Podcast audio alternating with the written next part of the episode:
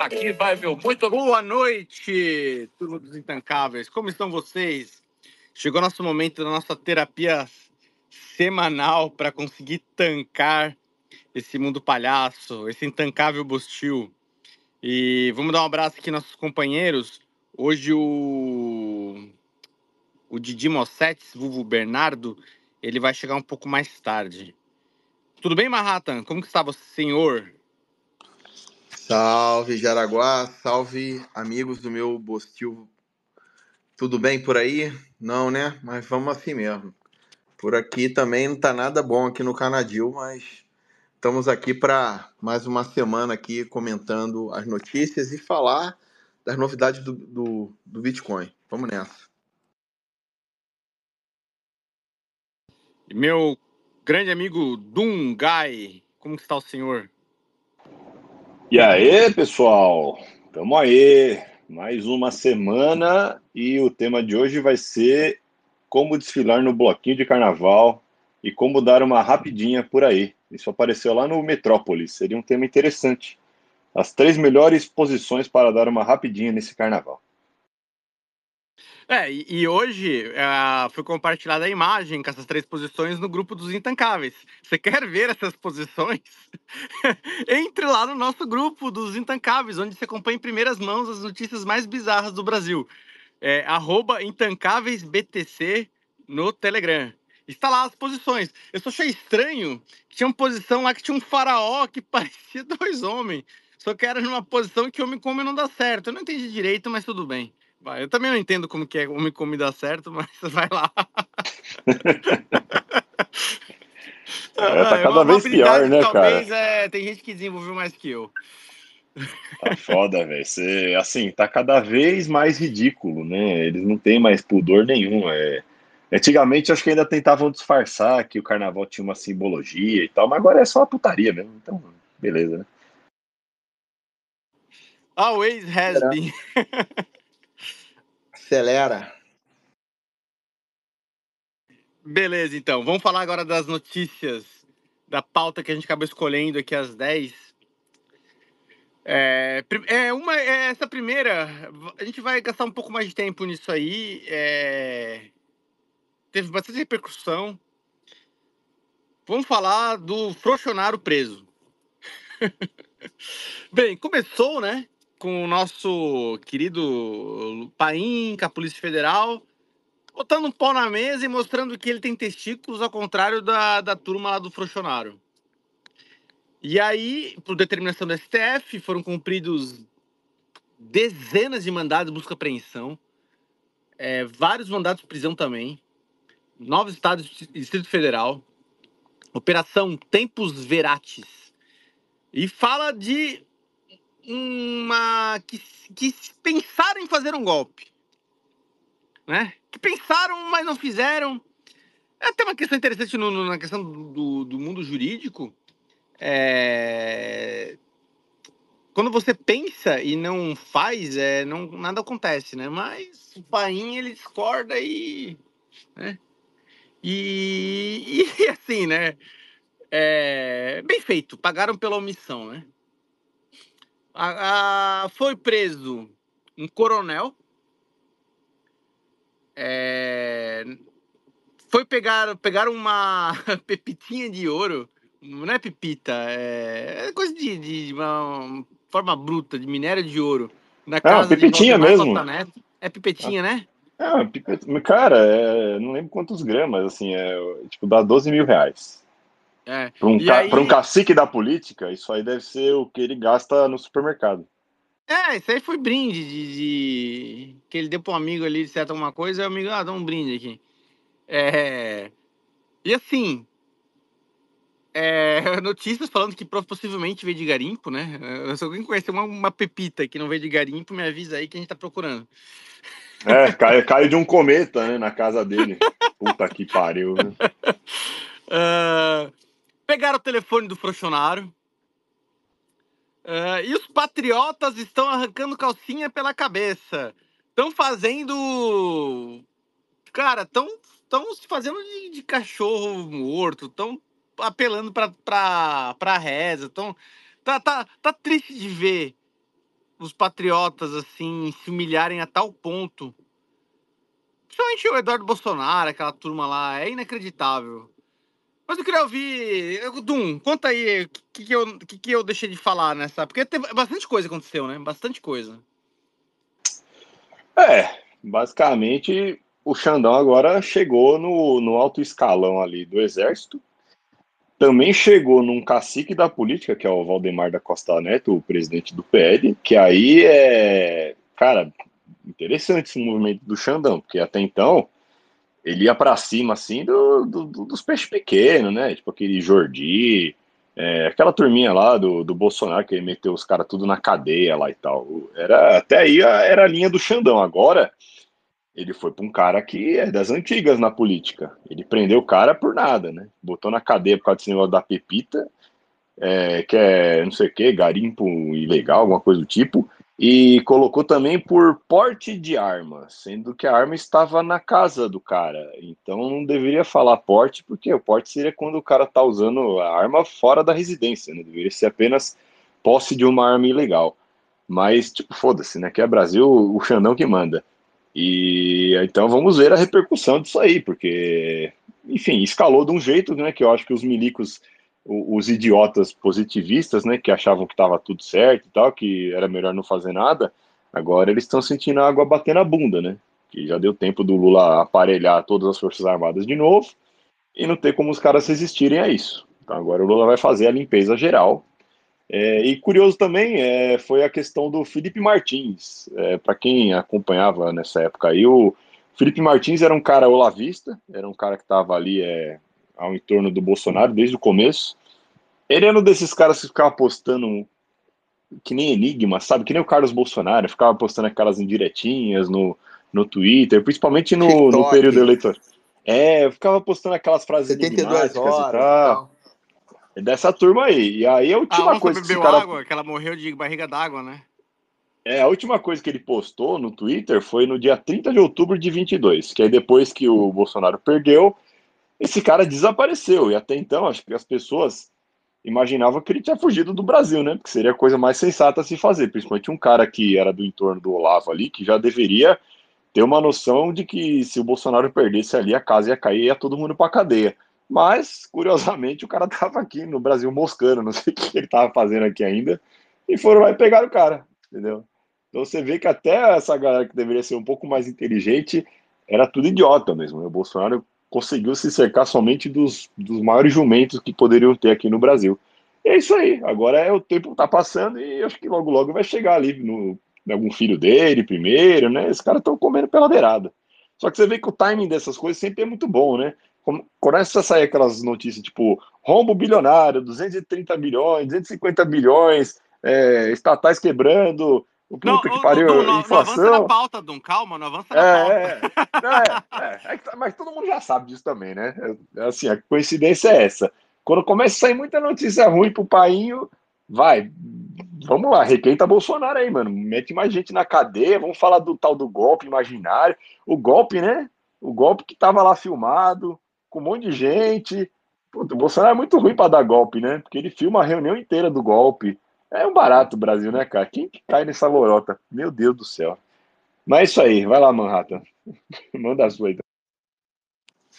Não, assim, acho que você já falou tudo, né, cara? Não tem muito mais que adicionar agora, né, nesse momento, não, mas é isso, cara. Eu acho que a comparação sempre que a gente fica é, é que a direita no Brasil está muito fragmentada e essa galera que deveria tá tentando fazer uma oposição mais efetiva, tá aí, entendeu? Nessa ainda de TikTok, entendeu? Ah, vamos dar um jeito aqui pro Bolsonaro voltar, sabe? Enfim, tá, esse é o cenário. Bem, então vamos falar as notícias que o Paim não quis que. Pra quem não sabe, a gente chama de Paim o, o Nove Dedos, né? É um apelido. Então, tem gente que não, não conhece apelido, a gente chama Painho Lula. O Paim estava querendo, talvez, é, com essa operação, não mostrar algumas notícias que aconteceram no Brasil, né? Então vamos lá. É uma, uma não notícia, mas é uma constatação. Teve um gráfico que foi no canal também. Gráfico dos impostos no Brasil mostra que a taxa de impostos, que em 1947 era em média de 14%, hoje já está em 19%. Não, em 2019 está 35%. Mais que dobrou, de 14% para 35%. Né? E a questão da, dos impostos, a tendência é de alta, de alta infinita, nunca foi de baixa. e o que, que faz com esses tributos, né? O setor público, que em 2023, quando estava na. Não, em 2022, quando estava na gestão do, do Frochonaro, ele teve um superávit de 128 bilhões, 126 bilhões. É um oitavo de tri, né? É, é... é. E agora, 2023, que as estatais foram novamente, é, como dizer assim, empossadas pelos políticos, né, foram tomadas novamente, é, saiu de 126 bi de lucro para 250 de prejuízo. Né? Agora as estatais estão dando prejuízo novamente, um quarto de trilhão. É... Eu acho que isso aí também é tendência de alta. O que vocês acham, companheiro? Tendência de alta? A estatal é isso, gente. Estatal é isso aí, não pode dar lucro, né? A estatal, é, a gente aprende na escola, a gente aprende com os professores comunistas e tal, que o objetivo da estatal não é dar lucro, né? A estatal ela tem que atender os interesses do governo somente. O problema é que o interesse desse governo é roubar, né? É pilhar, é saquear, é dividir com, com os amigos, né? Com a companheirada. E aí sobra pouco para reinvestir para o pobre, né? Para o fudido ali. Mas assim, gente, a democracia funcionando, né, pessoal? Então não podemos reclamar. É, quem votou no Lula tem, tem dois tipos de pessoas que votaram no Lula, né? Tem o idiota, tem o Bolsa Família, a galera que nesse exato momento que a gente está conversando aqui é, deve estar tá transando num beco em algum bloquinho, é esse tipo de pessoa. E também tem toda aquela classe média, né? Aquela, aquela pessoa, aquele pessoal mais elitizado, né? Do, do Rio de Janeiro, São Paulo e tudo Amoedo. mais. É, tipo esse pessoalzinho, tipo João Amoedo, que sabia exatamente a merda que ia acontecer só que agora se fazem de idiotas, né? Então tentam passar o pano e tal. Não, tá tudo bem, pessoal, calma. Pelo menos tiramos o Bozó, né? É, pelo menos o genocida sumiu e tal. Então, bom, é isso, né? O Brasil votou por isso, agora está recebendo, mas ninguém liga, tá todo mundo pulando carnaval. E é isso aí, pessoal. Segue a vida, porque é isso. É democracia funcionando a pleno vapor aqui no Brasil. Não, você falou aí do João Amoedo, cara, e eu sigo ele, né, até no Twitter para saber, né, o que está sendo falado e tal. E ele não só ele concorda, como ele tá dobrando a aposta, né? Você vê os, os últimos tweets dele, ele, ele não, democracia pujante, tá tudo certo. Isso aí, entendeu? Tem golpe contra a democracia, sabe? Tá, pô, parabéns aí aos envolvidos e tal. Cara, então, como o, o, o Olavo falava, né, cara, que o. É, vou parafrasear aqui é, solto, né, mas que é, o, o, liberal, quando ele cai do muro, ele cai de bunda na, na, na, na, na, na pica da esquerda, né? É mais ou menos isso aí, a, não lembro a frase dele, mas é, é isso, entendeu? É, muito. É, eu vou falar, ô, Barrato, eu vou falar. Ele fala que ele abre, ó, que se você é de menor de idade, se você é sensível a palavras, é, fecha o ouvido, tá? Mas ele falava que o, o sonho do liberal é dar o cu pra, pra sentar na piroca do, do, cara da esquerda e aí depois levantar e falar, peidei na piroca dele. É isso mesmo. Nossa, mano. e se acabar de ter peidado na piroca do, do cara da esquerda. Ei, ah, é. Esse ah, é. é, tem a turminha do MBL também, né? Mesma merda. Na época lá, todo mundo. Não, é tudo a mesma coisa, blá blá blá, blá blá blá, blá blá. Aí agora, tipo, eles estão irrelevantes na política. Aí já veio Kim Kataguri e fala: não, é, se o Bolsonaro quiser se aliar com o MBL, estamos de braços abertos, não sei o quê. Mano, tudo vagabundo, velho. Liberal é merda. Liberal é a pior coisa que tem. É melhor você ouvir um Boulos falando, que pelo menos o Boulos ele é sincero, ele é um comunista, ele fala abertamente que quer matar todo mundo e tudo mais, que ele adora Stalin, a porra toda.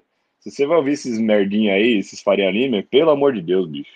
É, é, a mesma merda, só que eles colocam aquele verniz bonito, né? Pra falar, não, não, pessoal, não é bem assim, sabe? Tamo aí, a gente tá aberto a todos os lados, blá blá blá. Pelo amor de Deus. Democracia pujante, essas coisas, né? É, que nem, que nem foi o Bolsonaro, né? Todo mundo achou que ele era um machão e quando viram era um frouxo, né? Era um brocha. É, mas vamos seguindo com a pauta aqui. E economia, né? Com essa, as estatais estão desse jeito aí.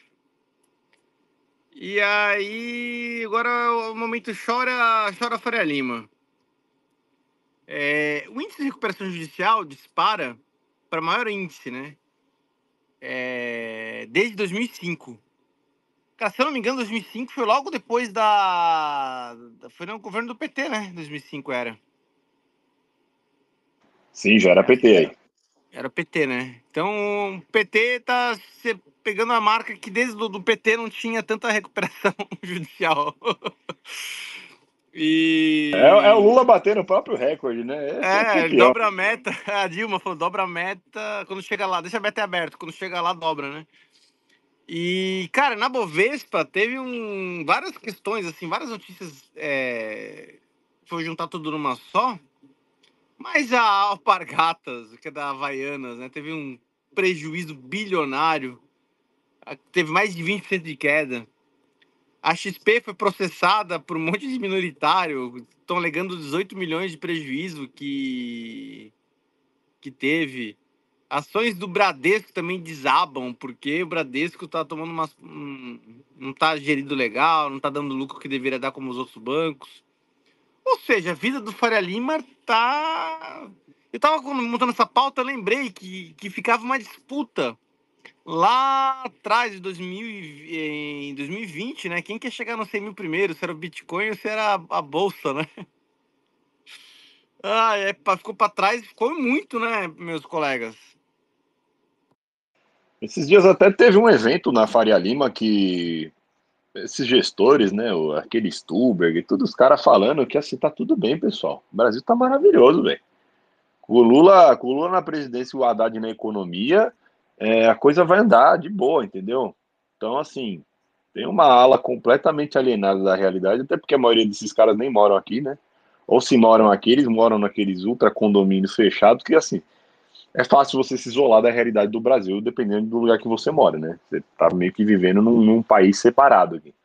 Mas tem uma galera totalmente alienada da realidade, né, cara? Totalmente, assim. A questão é, a Bovespa sobe, só que se você for olhar o, o que compõe ali essa subida da Bovespa que, que teve ano passado, cara, foi meia dúzia de, de ações. Foi tipo algumas commodities, Petro subiu, só que o resto, cara, desmoronando desmoronando. O varejo no Brasil implodiu. As vendas no Natal desabaram. É, essa taxação absurda aí que o Haddad enfiou no, nas importações, ela quebrou um monte de gente que dependia disso. Um monte de gente que se fudeu. É, muita loja, muita gente que vendia coisa no Mercado Livre e tal, acabou o emprego do cara, acabou. E aí, e, e a, o mais incrível é isso, cara. Tudo isso que ele fez era para arrecadar mais. Eles conseguiram arrecadar menos e ninguém fala nada. A imprensa tá lá chupando as bolas do Lula o dia inteiro. Ninguém olha para os números e fala, gente, tem alguma coisa errada aqui. Se continuar nessa trajetória, não vai dar certo. Já está provando que não vai dar certo. Você está aumentando o imposto, a arrecadação está caindo. Qual é o plano? Não tem. Quando a Haddad foi lá no Roda Viva para falar, ele ficou, não, gente, você não pode ficar perguntando de economia para mim. Vamos falar do futuro do Brasil. Puta que pariu, o ministro da Economia não quer falar de economia. Então essa é a realidade aí, né, velho? A gente tá vendo tipo um, uma sátira hoje. Parece que a gente tá num episódio de South Park e, e assim segue, né? O brasileiro tá fudido, o cara vai no mercado, tá tudo caro, mas ele liga a TV, aí tá lá aquela gorda filha da puta da Daniela Lima falando, não, gente, tá tudo bem aqui no Brasil, a inflação está sob controle, a democracia está funcionando plenamente. É isso. Sabe que eu vejo essas, essas ações da Polícia Federal a comando do Supremo, para mim, a única coisa que eu consigo achar de paralelo na, na, na, na, ficção, né? Porque isso é tão bizarro que só na ficção tu acha paralelo, é em Star Wars, cara, do, do Império. Por quê? Porque o imperador quis. O imperador quer, acontece. E o império é mal. Ele é contra a liberdade. Se você se colocar contra o império, tu vai ser aniquilado, vai ser preso, vai ser destruído. Por quê? Porque você é contra quem manda. E é isso que, que é, simplesmente é essa a realidade no Brasil. Qual é crime? Não importa, foda-se. O cara mandou, você vai, meu amigo. E ele tinha uma instância, se fudeu. Eu sou da, sou da lei, seu trouxa. É, é, até, é, é distópico mesmo, que você não falou que parece que está lendo um, uma sátira. Cara, se você olha, você não faz nada sentido, nada, nada, nada. É bizarro. E com certeza o pessoal não olha números e não olha dados, porque se olhasse, não falaria nem que Bolsonaro é genocida, cara.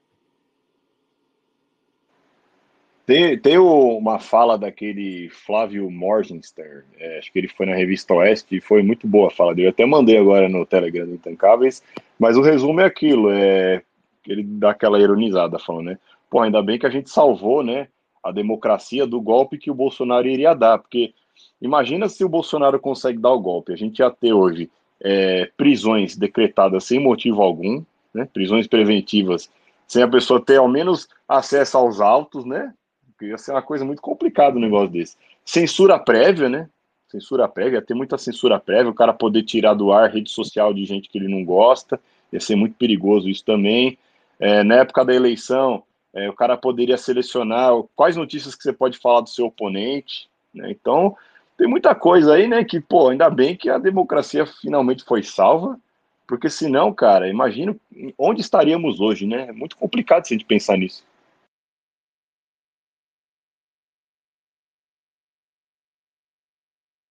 Ah, rapaz, eu vou até dar um golão no uísque aqui agora. Porque a notícia. Onde que estaríamos se não fosse isso? Então eu vou te falar de um. E meu amigo Manhattan, o que, que vocês acharam do presidente do IBGE viajar para a China para ele estudar como que a China faz o crédito social chinês. É, isso aí era assim, era já era uma coisa que mais cedo ou mais tarde esperava que fosse acontecer, né?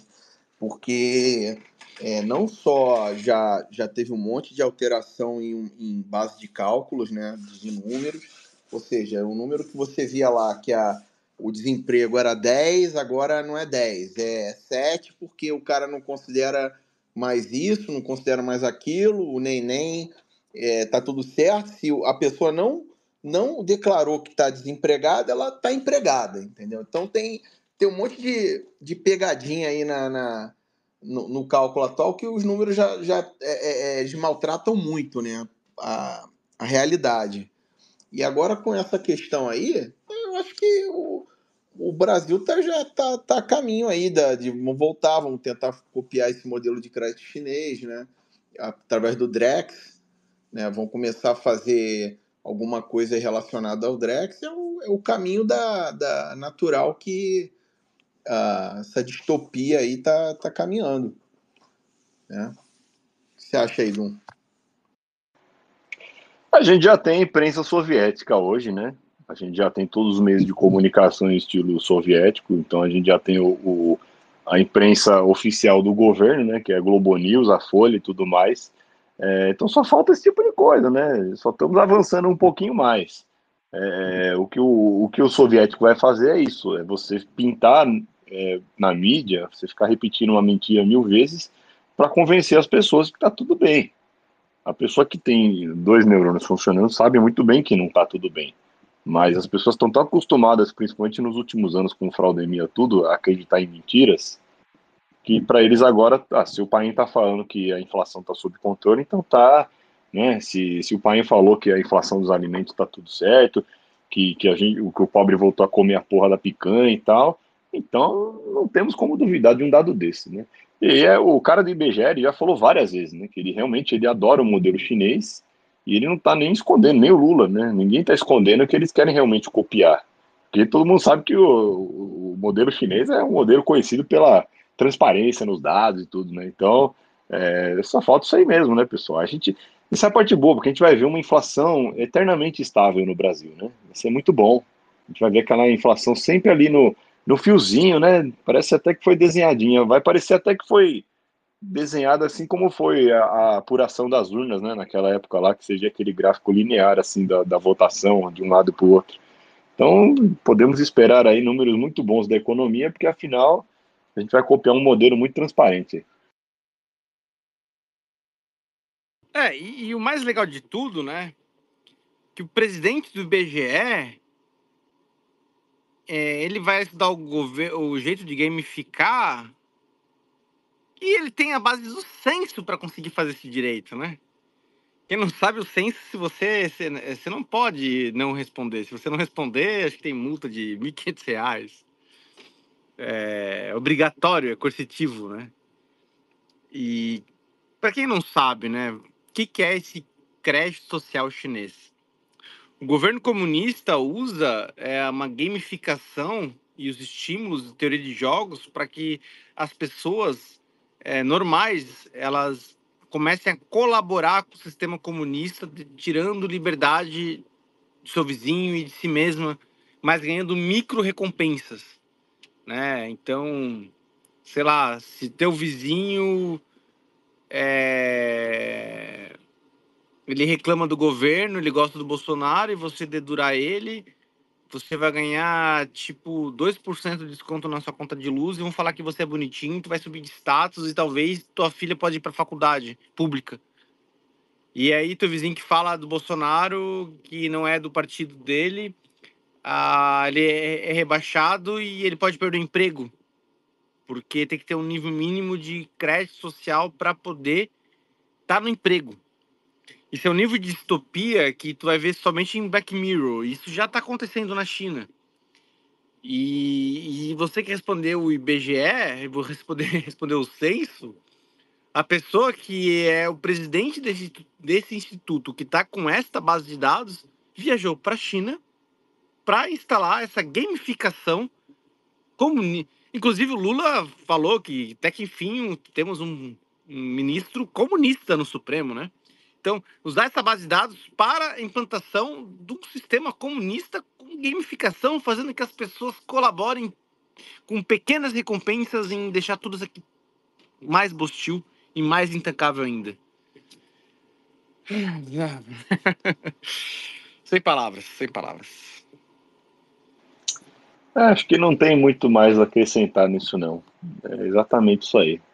Esse crédito, na verdade, a gente já sabe que já está rolando, né? Então tomem muito cuidado aí no que postam em redes sociais e tal, dependendo de quem for. Se a pessoa está almejando algum cargo público, alguma coisa, né? Tá, tá fazendo, estudando para concurso e tal. Meu amigo, tome muito cuidado, viu? Eu, se eu fosse você, eu já me filiava ao PT, entendeu? Já para ter um respaldo ali e tal, porque já sabe que esse expurgo ele já está rolando hoje, já tá tudo aparelhado, cara. Tá tudo aparelhado. Então, é, ninguém mais em cargo relevante vai conseguir, é, se não for, já da turminha ali. Entendeu? Os erros que o PT cometeu no passado, o Bolsonaro deu quatro anos para os caras se sentarem com muita calma, planejarem tudo, e agora eles voltaram com tudo, cara. A gente nunca mais vai escutar nada sobre corrupção do PT, nada, nada, nada. O Brasil vai estar tá eternamente na mão dos caras agora, porque o negócio chegou num ponto que o aparelhamento é total. Tudo que poderia ter sido feito era para ter sido feito lá atrás. Agora tá todo mundo fodido. É, a impressão que eu tenho é que o, o que a, a esquerda não aparelhou na época da Dilma, né? Que eles deixaram algumas coisas passarem pelo radar deles.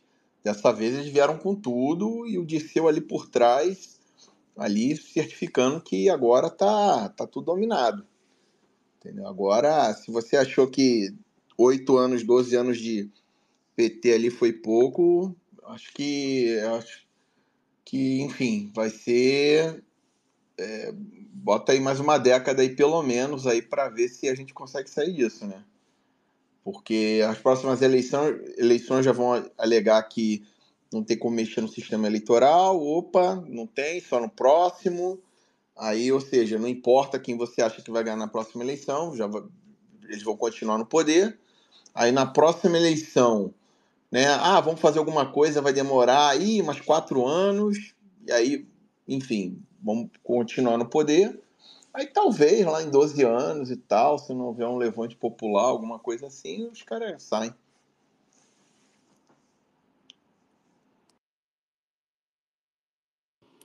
Bem, vamos tentar melhorar o otimismo aí para falar das últimas notícias intancáveis agora do Mundial. Vamos, porque se o Bernardo tivesse aqui, ele já teria se matado agora. É. o Bernardo tá, tá, na verdade, no bloquinho de carnaval, pegando as dicas lá do da metrópole. é, é, que lá não me engana. é, na Europa, vamos até. É, a Europa tá tendo, continua aqueles protestos dos agricultores, né? E sai uma notícia que o a produção industrial na Alemanha tá, caiu pelo décimo consecutivo mês em dezembro. E é o mais longo declínio da história das, da, da série de datas. E, e assim, a Europa, principalmente a Alemanha, está desindustrializada, sendo desindustrializada, porque a indústria é muito dependente da, da energia, né? E a energia na Rússia era, era, era barata e abundante, agora não tem mais energia da Rússia, tem que vir tudo por navio, porque não tem mais gasoduto. Ah, tem cheio de regulação na parte rural, uma parte alimentar que eles não davam conta, né?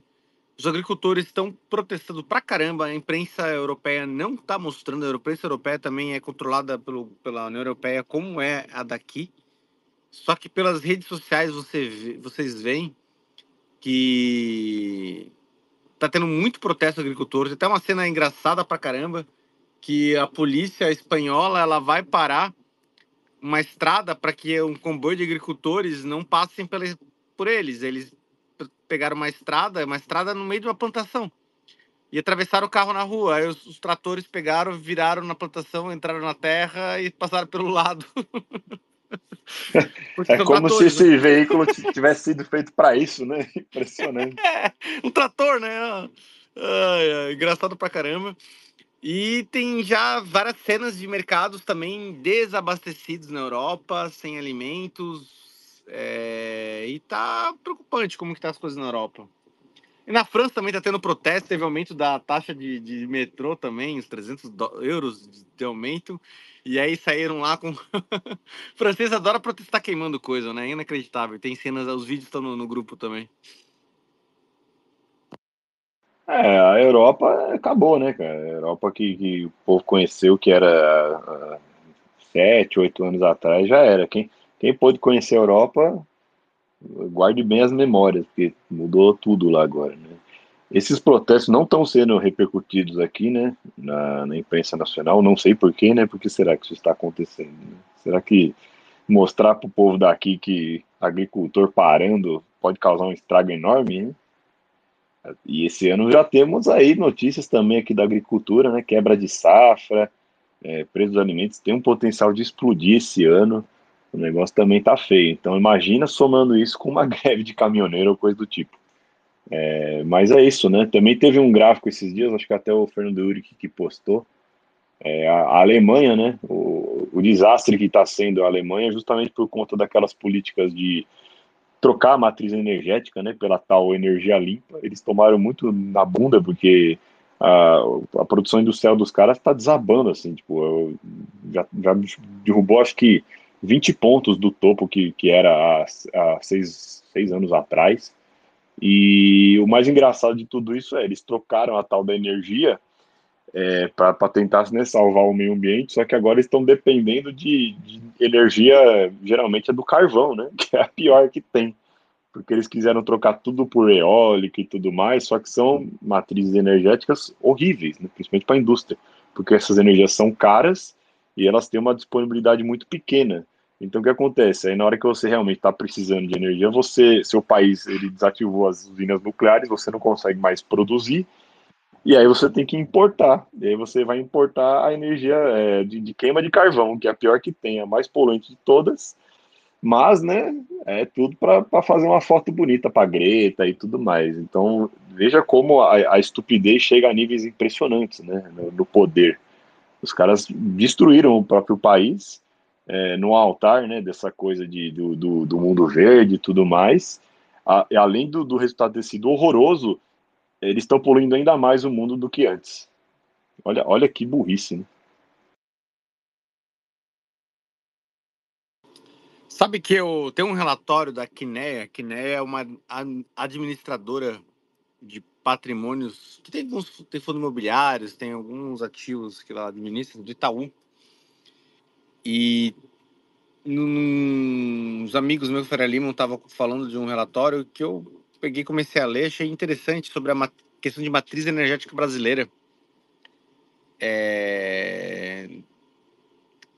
A, o fato de ter muito aumento de energia solar no Brasil, ele tem como uma consequência de segunda ordem o aumento da energia termoelétrica.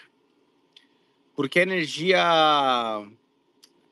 a, de água hidrelétrica, ela é contratada em pacote fechado. Então, tu tem aquela, aquela oferta por aquele período constante. Acontece que todo esse incentivo para a placa solar, e é, olha, perceba, é um bom incentivo. Se você tem uma casa e você bota a placa solar, em questão de três anos, você, tá, você pagou investimento. Depois tem energia de graça quase pelo resto da vida. Depois dos três anos. É, é muito por quê? Porque está pegando o valor do consumidor, isso não é o valor do produtor. Não. O produtor que produz energia não ganha esse dinheiro que você. Mas como você é consumidor, tem um monte de alíquota, imposto, tudo, você. É, é, muito, é um bom negócio, economicamente falando. Só que você produz muito, basicamente das 10 da manhã às 2 da tarde. Você tem ali 4, 5 horas só de produção. Vou botar 4, 4 horas de produção. E 20 horas sem produção. É, produção fora das. É residual, é quase nada. Acontece que. Como que você faz para gerar energia durante as 20 horas seguintes e quando chegar nessas 4 horas você desligar rapidamente e não contratar? É, na verdade, não é 20 horas, porque à noite também tem baixa demanda. Mas basicamente você cumprir os picos onde não tem energia solar, que é no final da tarde para noite. E a solução é a termoelétrica. Então, o fato de ter uma explosão no Brasil de muita energia solar fez com que tenha também necessariamente muita energia termoelétrica contratada juntamente com ela.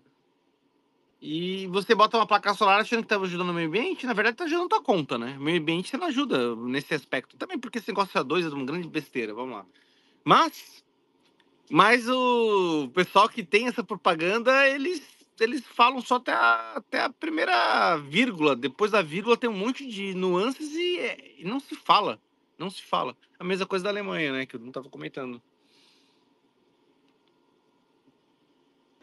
É, e uma solução para isso que muita gente já falou, né, justamente a mineração de Bitcoin, né, entrar no jogo para poder balancear esse grid energético. O Leta já gravou vários podcasts sobre o assunto, eu não sou especialista para falar nisso, mas uh, em termos gerais é isso, né, você tendo ali uma mineração de Bitcoin, você conseguiria captar esse excedente de energia que, que é produzida nos horários de pico, né, então se você tem uma matriz solar muito grande você vai ter muita energia sendo gerada em certos horários que não tem tanto consumo e essa energia ela é desperdiçada simplesmente. Você não consegue guardar ela numa bateria para abastecer de noite.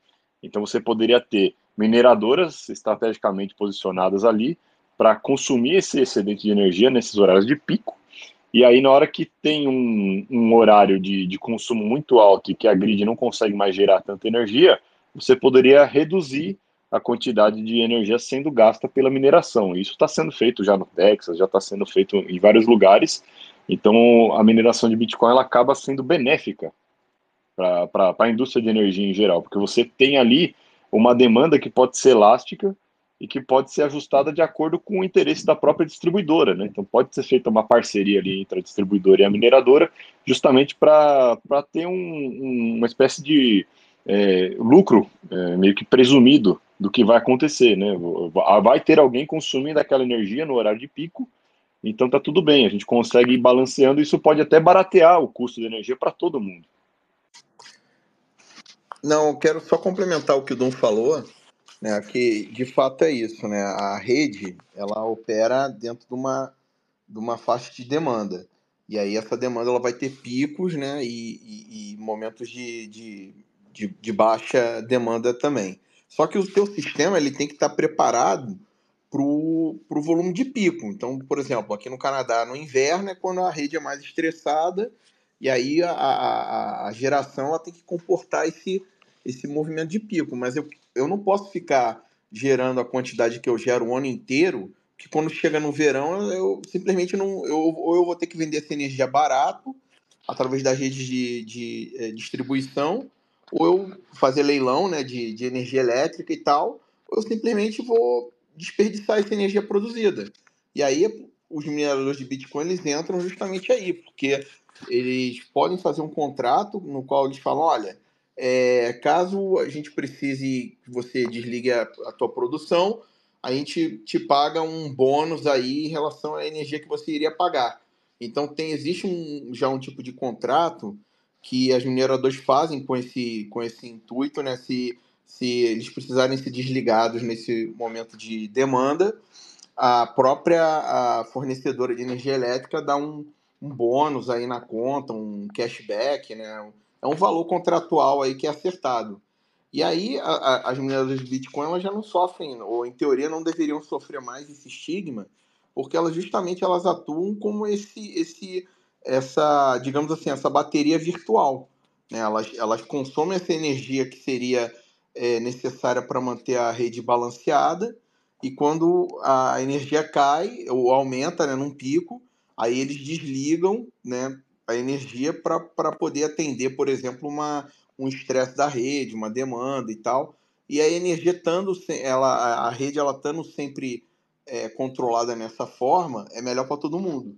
Entendeu? Porque o que aconteceu no Texas é, ano passado, se eu não me engano, foi no começo do ano pa passado, teve aquele. Um, um, uma. uma é, como é que se fala? Uma nevasca no Texas, no inverno do ano passado, e simplesmente tiveram que. A, a rede caiu, um blackout de dias, porque justamente a, a rede ela saiu da, de balanço. Né? Se a tensão da rede ela cai mais de 2 ou 3 volts, se eu não me engano, ela simplesmente a rede cai. Então foi isso mais ou menos que aconteceu. Se tivesse mais mineração de, de Bitcoin no Texas ainda, eles poderiam é, ter um delta maior e isso não aconteceria. Entendeu? Mas é muito interessante esse tema. É uma coisa que, que eu tento aqui na um pouco da, do que eu faço, né? Eu sou da área de TI, mas é trabalho na parte de, de, de energia elétrica. Então isso é uma coisa que a gente tenta sempre passar para o pessoal aqui, para as empresas, né? Tentar é, é, mudar esse estigma que, que a mineração de Bitcoin tem. Bem, para finalizar a notícia, não é bem uma notícia, mas é mais a, o que aconteceu e, e a repercussão que, que teve, né? O Tucker Carlson, que é um jornalista, que era o jornalista da, da Fox, ele era. A Fox é, é, era, era o principal âncora da Fox, inclusive. É o programa mais assistido por todos os norte-americanos, né? Principalmente pelos, pelos apoiadores da, da, dos republicanos. E ele foi demitido da Fox na, nessa agenda da imprensa de apoiar. Que ele começou a. O Peter, o Tucker Carlson, ele começou a, a questionar sobre temas tabus assim na imprensa. Será que vacinas salvam? né? E, e foi indo para essa linha de, de ceticismo just, juntamente também ele já entrevistou o Sailor e tal, e até que ele foi demitido da Fox. E aí ele tá trabalhando agora com jornalismo independente, basicamente, ele tem um canal dele. E ele também replica no, no Twitter, no, que é, agora é X, né? Com apoio do Elon Musk e as suas reportagens. E ele viajou para a Rússia. E fez uma entrevista de mais de duas horas, duas horas e sete minutos, com o presidente da Rússia, Vladimir Putin Coisa que basicamente ninguém nos Estados Unidos até então fez. Putin, por que, que você invadiu a Ucrânia, né? O que, que aconteceu? E a entrevista se dá nesse tom. É uma entrevista interessante. É... E a imprensa, não vou nem comentar entrar muito agora no que, que o Putin falou, mas a imprensa americana arrancou calcinha pelas cabeças. Como pode um jornalista fazer jornalismo? Como é que pode? Vai entrevistar o supra-sumo do mal? Né? Como se fosse um, Tucker, como se ele fosse o inimigo do povo americano. Sendo que, perceba, o que, que os Estados Unidos tem a ver com isso? A guerra não é com a Ucrânia?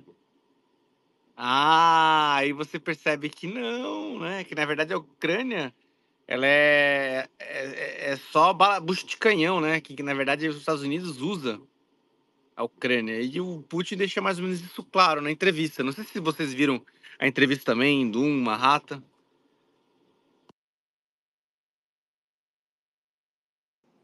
Não, eu, eu vi a entrevista, né? Uh, escutei, né? Mas na, na verdade. E assim, eu acho, independentemente da opinião que você possa ter em relação ao Putin e tal, é, eu acho que, é, assim, não é querer relativizar e dizer, ah, não, porque não estão relativizando aqui, o cara é mal, não sei o que lá, mas assim, é importante para você saber que, o, qual era o, a motivação, o que, que ele tinha para falar, e assim, ou, ou, você corroborar o que você já pensava em relação a, a, a tua a tua visão do, do, do, dos acontecimentos, ou pelo menos adicionar novos elementos. Né? Uma, eu achei interessante a questão do, a, do Putin mencionar. É, ele, assim, é, basicamente ele sabia tudo da vida do, do Tucker Carlson, né? Inclusive falou: Ah, é, eu sei que você quando você tentou aplicar para a CIA não foi aceito. Ah, imagino que a vida do cara deve ter sido vasculhada para ele poder ter sentado ali com, com o Putin, né? Isso, assim, é óbvio que muita pre... houve essa preparação, mas a, a, é, eu acho assim interessante assim você vê que não tem santo né, na, na história, né? Ali contando essa questão da, da criação da Ucrânia, a, da questão da realmente que, que em 2014, quando houve o avanço lá, a, que eles tomaram a, a, a esqueci a Creia, não, essa, como é que é o nome da, esqueci o nome lá da... Crimeia? Crimeia, isso, né, é, não houve esse, esse, esse, esse, esse, esse clamor popular, né, do, né, porque quando houve isso, né, o que, que o Putin deve ter pensado? Ah, eu tomei aqui o um negócio, ninguém falou nada, então né? Então vou, vou para cima agora, porque não deve ter nenhum. É, é, é, não deve ter nenhum é, outro efeito negativo, né? Acho que foi um, um erro estratégico aí dele, né? Mas eu, eu enfim, a, a, a, essa questão do, do, da entrevista não, não é que para mim seja uma.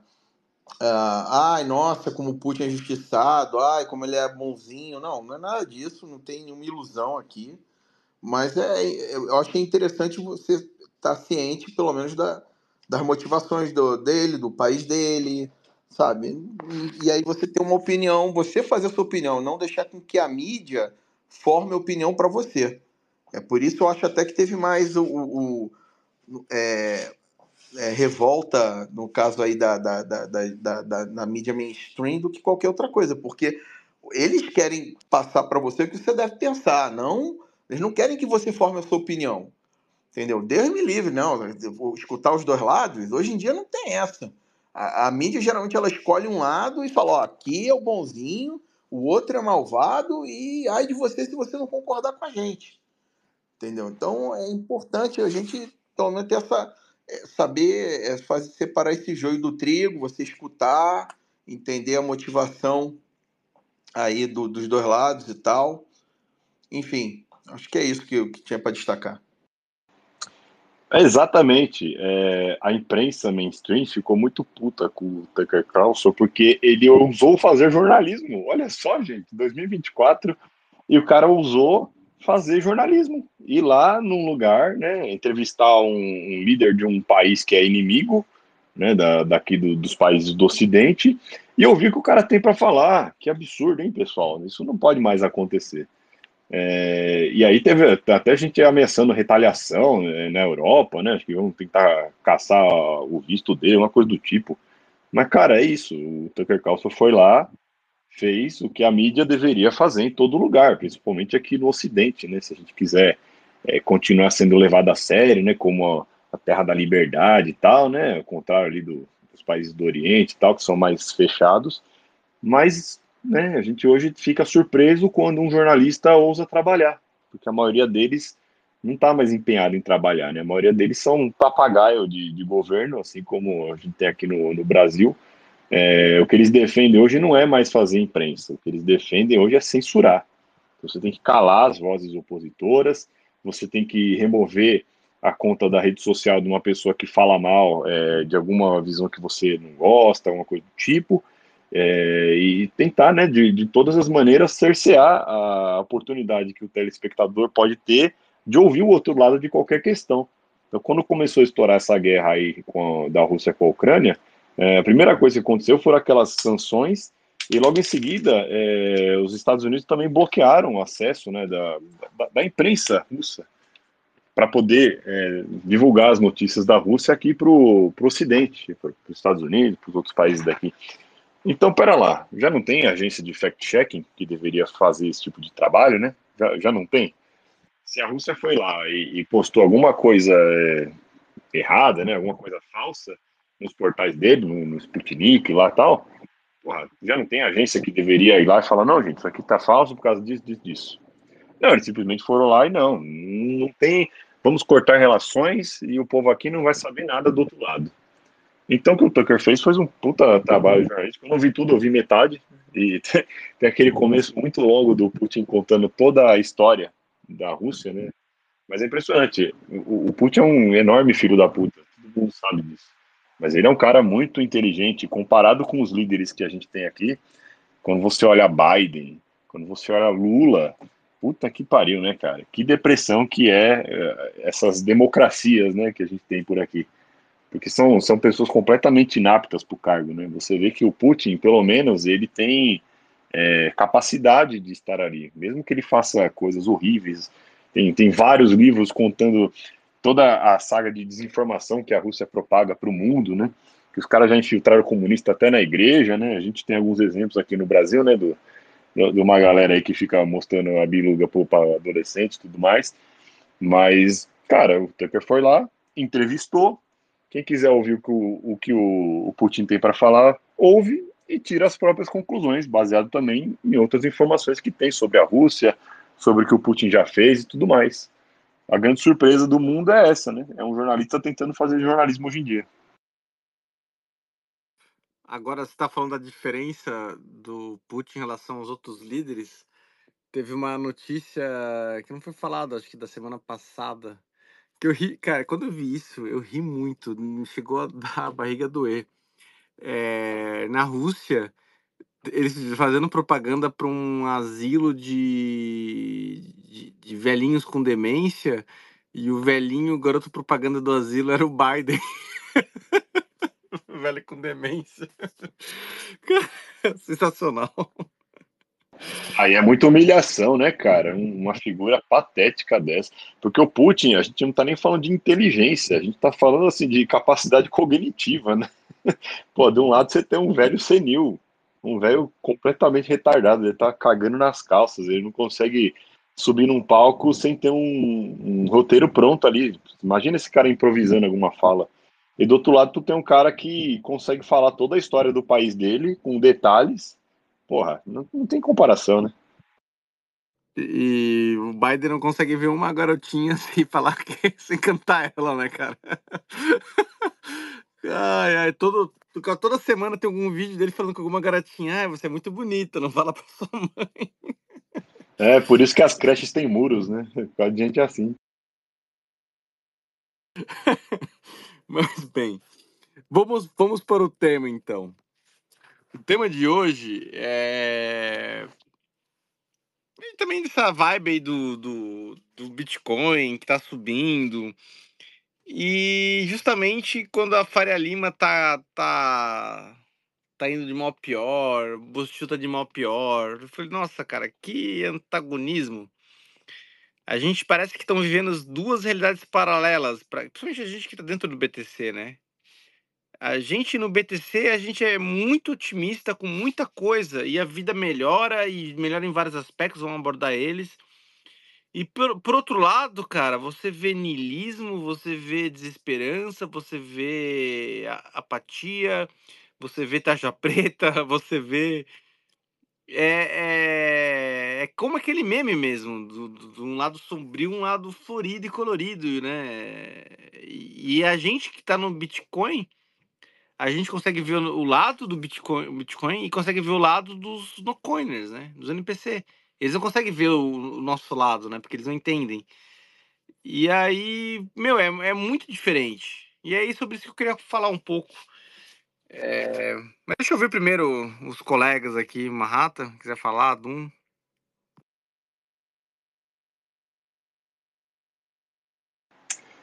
É, sobre isso, acho que o, o grande problema que a gente tem hoje é que essa diferença está ficando cada vez maior a um ponto muito alto que a gente já não consegue mais é, ter muito papo né, com quem não é bitcoinheiro. Porque geralmente os papos que você tem, assim, aqueles papos de elevador, ah, puta, a comida tá cara, né? Nossa, você viu o que aconteceu, não sei o que, na política e tal.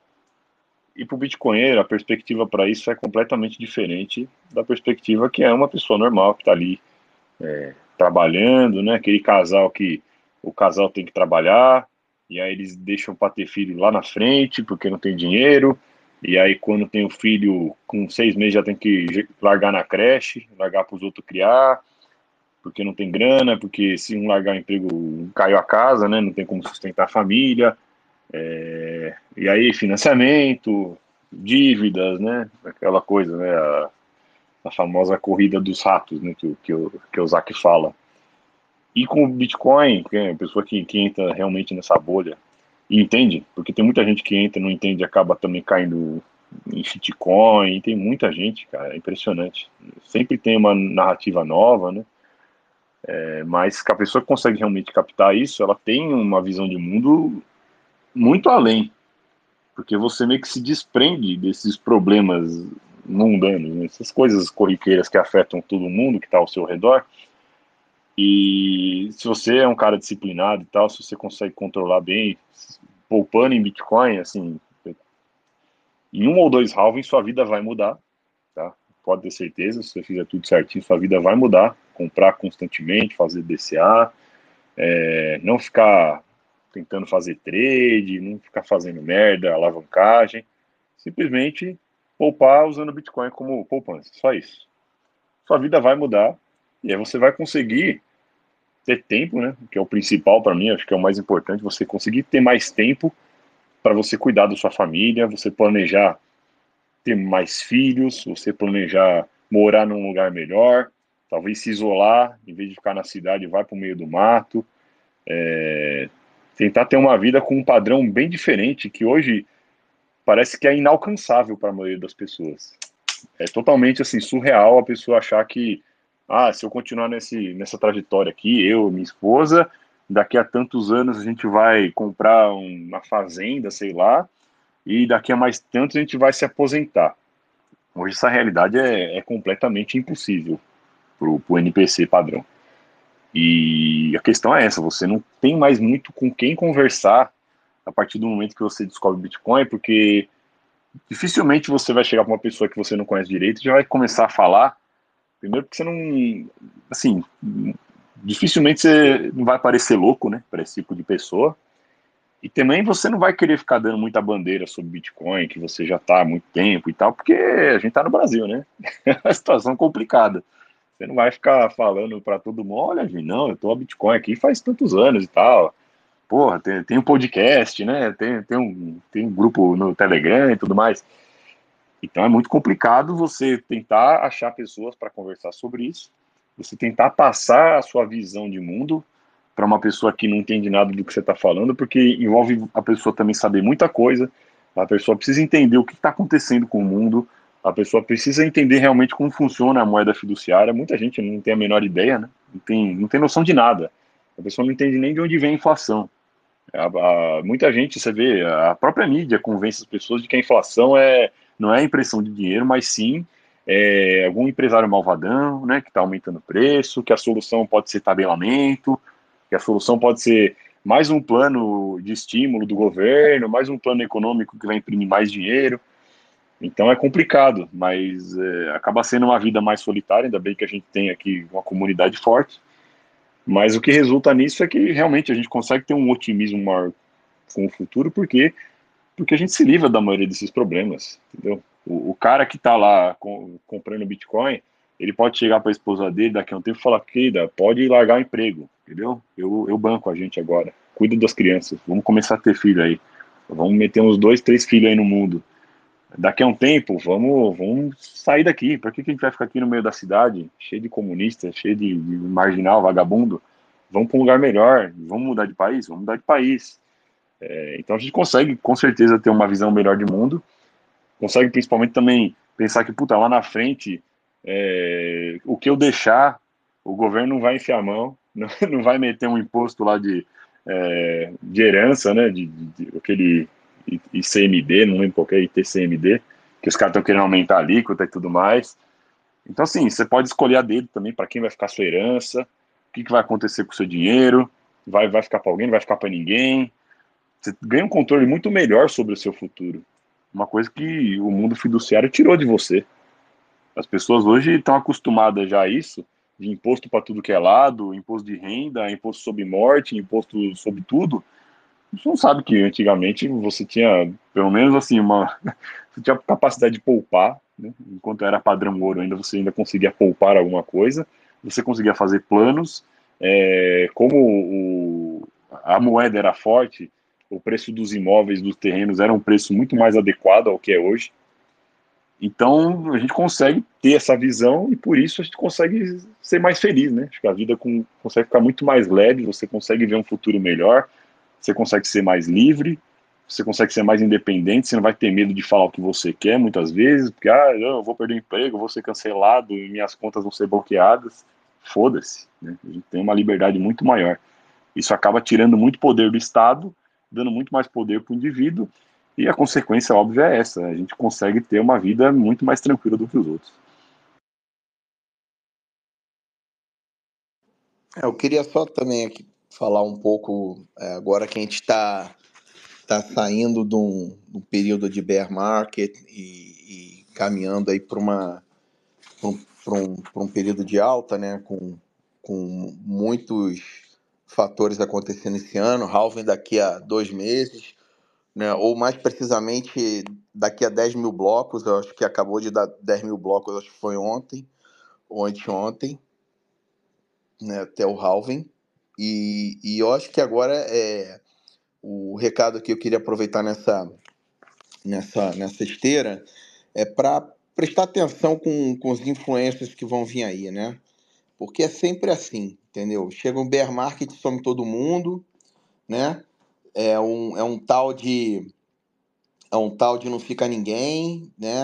Aquelas é, é, o pessoal fala que vende tudo mesmo, que não tá nem aí, né? Some todo mundo. Você vê que, né, que é, um, é um monte de gente que só tá preocupado em, em, em querer fazer dinheiro rápido, que não tá nem aí pro ethos do Bitcoin, que não tá nem aí para para entender realmente a, capacidade, a capacidade transformadora que o Bitcoin pode ter na sociedade. E aí agora chega essa época, vem um monte de Faria Lima, tem um monte de influencer que né, fala, não, compra aqui o Bitcoin e tal, aí a minha carteira aqui, olha cá, olha para lá.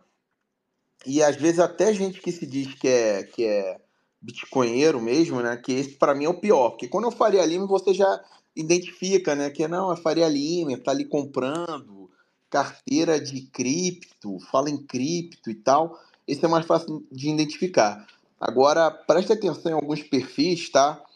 É, isso vale tanto para perfil masculino e feminino, tá? Eu não, não, vou excluir ninguém aqui, mas é uma galera que está preocupada mais em aparecer, entendeu? É ali que é, entendeu? Aí agora a onda é o Bitcoin, mas aí se amanhã for a onda for AI, o cara vai para AI, entendeu? Não, não tá preocupado, entendeu? Em, com Bitcoin em si, tá preocupado em aparecer, em surfar onda, né? Em, em, aí ele é, é, fica querendo engajar, entendeu? No, no Twitter ali para é, procurando pelo em ovo para dar engajamento, né? Não vou citar nomes nem nada, mas aconteceu aí recentemente.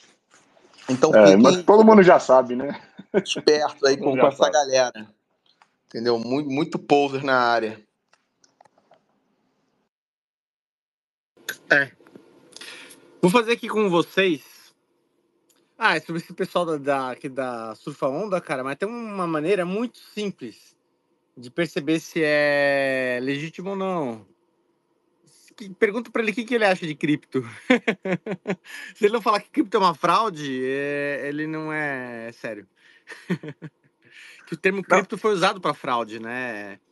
Pô, não, mas o pior... Uma, uma questão mas do o... Suto Hopper. Pode falar. Não, eu ia falar que o pior é que, assim, tem gente que fala que se diz bitcoinheiro e tal. Não, aqui é Bitcoin, é nós. Bitcoin e tal, mas, assim, a verdade é que, que a pessoa não emula o ethos é, nem do Bitcoin, talvez nem muito aí, se eu for usar uma, talvez é um, critério mais amplo, nem é uh, um critério mais uh, é, libertário, entendeu? Então a pessoa tá ali só, entendeu? Fazendo é, fazendo conteúdo, tá preocupado em crescer e tudo, a promover imagem pessoal em cima daquilo e, assim, é, se amanhã vier alguma coisa, a pessoa é vai para uma outra área, vai para AI, ah, agora veio o bear market do Bitcoin. A pessoa começa a falar de outra coisa, entendeu? É isso. Entendeu? Esses são os piores, na minha opinião, porque os outros você ainda consegue identificar logo de cara, que são shitcoiners, que são Faria Limers. Né? Agora, o, o, o, falso maximalista, esse que é perigoso. A gente tem que ficar esperto.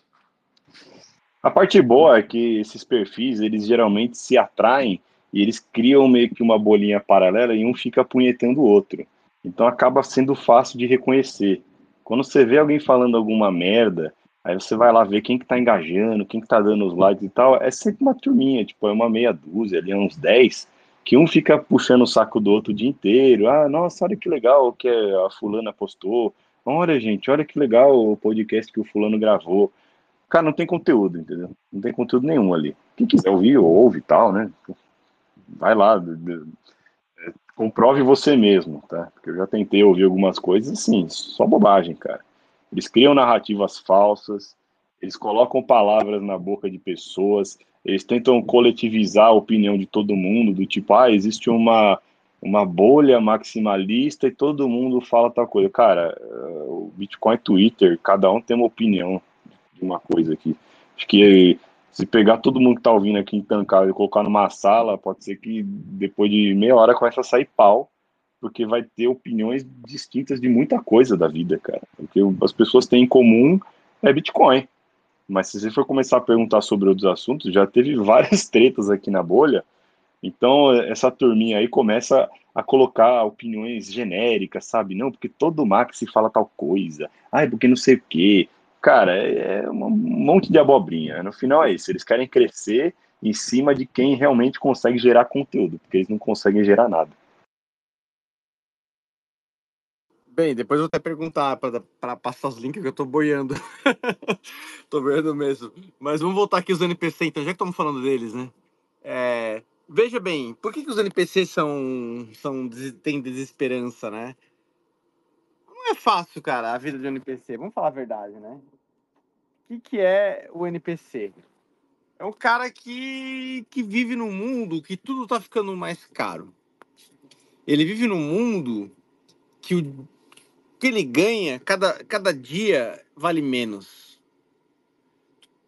O, que, o imóvel que se consegue comprar a cada geração é menor. Tem uma foto lá de uma casa quando, de um milhão de dólares quando eu era pequeno e o que, que seria um milhão de dólares hoje? Assim, é, é bizarro a diferença de como tudo está ficando mais caro, os salários estão ficando menores proporcionalmente hoje você conseguir bancar dois filhos, cara, você é um herói. Você, assim, tem capacidade financeira para isso. Porque o mundo Fiat, ele tá esmagando e destruindo a vida das pessoas. E tudo isso não é, não é à toa. Se tu vê no site lá o que aconteceu em 1971, tu mostra todos os indicadores, é, é muito claro. E tudo isso aconteceu por quê? Porque os vagabundos dos bancos centrais roubaram dinheiro de verdade, botaram dinheiro de mentira, chamado dólar, chamado todas as moedas fiduciárias, que é lastrado em nada, que destrói toda a capacidade de, de poupança e de esperança de todo mundo. E a pessoa sem esperança, perceba, eu vou guardar dinheiro. Vou guardar dinheiro para onde? Na bolsa? Perda fixa? Vou investir americano? E, e, e, aí tu fica patinando. O Dum já falou um relato, né? Que o Dum começou assim também na bolsa. Ficava patinando, patinando, não sai do lugar, não sai do lugar. E aí tu, cara, tu, quanto que tu consegue guardar? Consegue guardar tanto? Tu faz a conta, o que, que eu vou ter daqui a, sei lá, cinco anos? Tu olha assim, às vezes não dá nem um carro. Aí tu pensa, poxa, vale a pena esse nível de restrição na minha vida para às vezes eu ter um carro melhor? A maioria da população nem faz essa conta, chuta o balde, vive no endonismo. Vive como se não houvesse amanhã, porque se parar pra pensar mesmo, não há, né? E o mundo fit é um mundo sem esperança, o um mundo do oba-oba, o um mundo que você quer consumir agora, porque você não sabe, se, cara, que vai descer para amanhã, amanhã vai estar mais caro. E pior, vai estar tá menos. o chocolate que comprava 10 anos atrás, agora o pacotinho diminuiu, a qualidade piorou. E além de ficou muito mais caro, então nem, nem, nem, nem, nem garantir. Perceba que quase todos os produtos tá tendo perda de qualidade também. Você vê a. O Stefanin Amos fala bem bastante disso, o cara que escreveu o padrão Fiat, o padrão Bitcoin.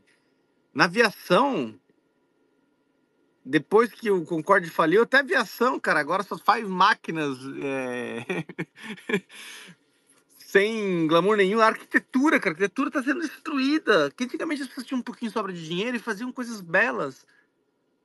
Dá trabalho fazer detalhes, é caro fazer detalhes, mas no mundo Fiat é tudo quadradão, caixotão. Isso muda tudo. E, e começa também na esperança de cada um. Esse movimento é um movimento também individual que acontece dentro da mente da pessoa.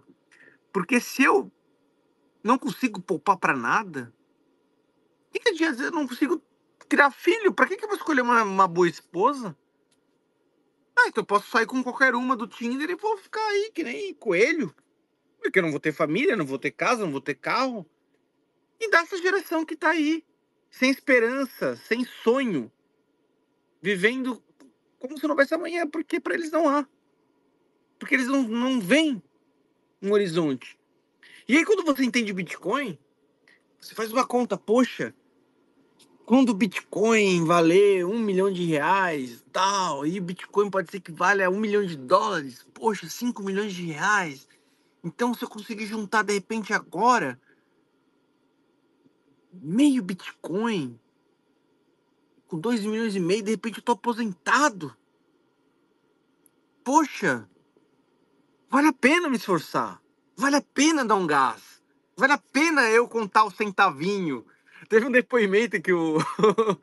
o o Seco Molhados lá, ele colocou que é começo de bull market, um, uma pessoa falou: "Eu parei de comprar cocaína para comprar Bitcoin porque tá, estamos no começo de um bull market, vai ter halving". Foi nossa. Curou o vício do cara, olha aí. Uma coisa cara, boa, né? O cara achou que o cara, é mais, o cara quer mais crescer do que comprar cocaína, cara. Sabe? Poxa, amém, que bênção, né? Perceba que, que, que, essa questão de entender o Bitcoin, ter confiança nele, ter confiança que eu não vou ser roubado, ter confiança que eu posso falar mal do, do, do Lula e o Xandão não vai canetar e vai tirar tudo que eu tenho, porque ele não tem poder sobre isso. E de repente, se quiser fazer isso, eu tenho poder de poder botar um leilão mesmo dentro da cadeia, bota um leilão inverso ali, né? Fazer um, um man ali. Quem adivinhar o dia da morte do, do juiz que assinou o negócio aqui, né? Nossa, qual juiz que vai querer assinar isso? Detalhe, não precisa fazer isso, só isso tá na mesa que isso não acontece, né? Porque o pessoal ali gosta de mexer com frouxo, né? É, ele muda totalmente os incentivos do mundo, muda tudo. É, soberania Ninguém cuida da sua própria vida, cuida das suas coisas. Os homens, desculpa aí, macharada, mas tudo uns frouxo. O Bolsonaro é um reflexo do que é o homem desconstruído.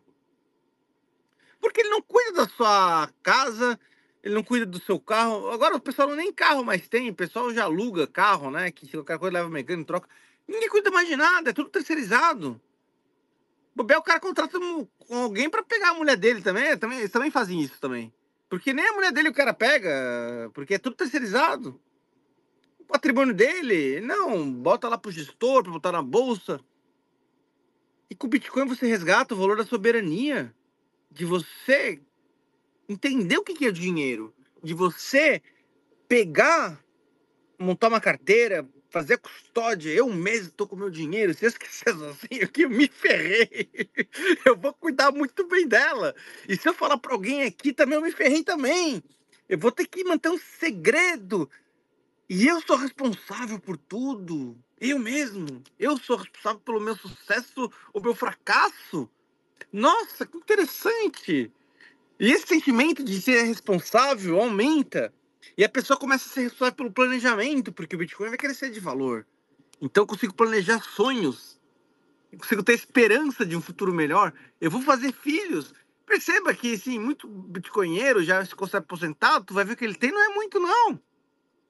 Mas ele sabe que vai ser muito. Ele tem certeza disso, porque ele tem esperança.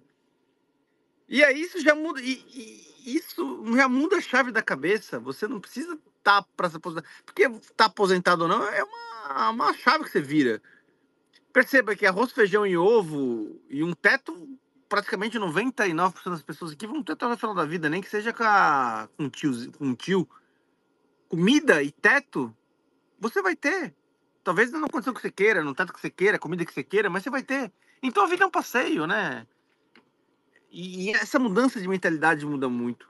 A questão de preferência temporal já está embutida. E família. Família é uma coisa muito importante. As pessoas não procriam mais, as pessoas não têm filho, perdeu o valor da família. Sabe? Porque é caro ter filho e porque tem que botar na escola. Não, não tem que botar na escola, não. Com a bolha do Bitcoin você descobre homeschooling, descobre que é barato, né? Se você abrir agora o G1, aí o Folha, deve ter um monte de artigo logo de cara, que é para pessoa, tipo, ah, não tenha filhos, é, por causa que é muito caro, ou porque é, estamos destruindo o meio ambiente, é a melhor coisa que você tem a fazer é não ter filho.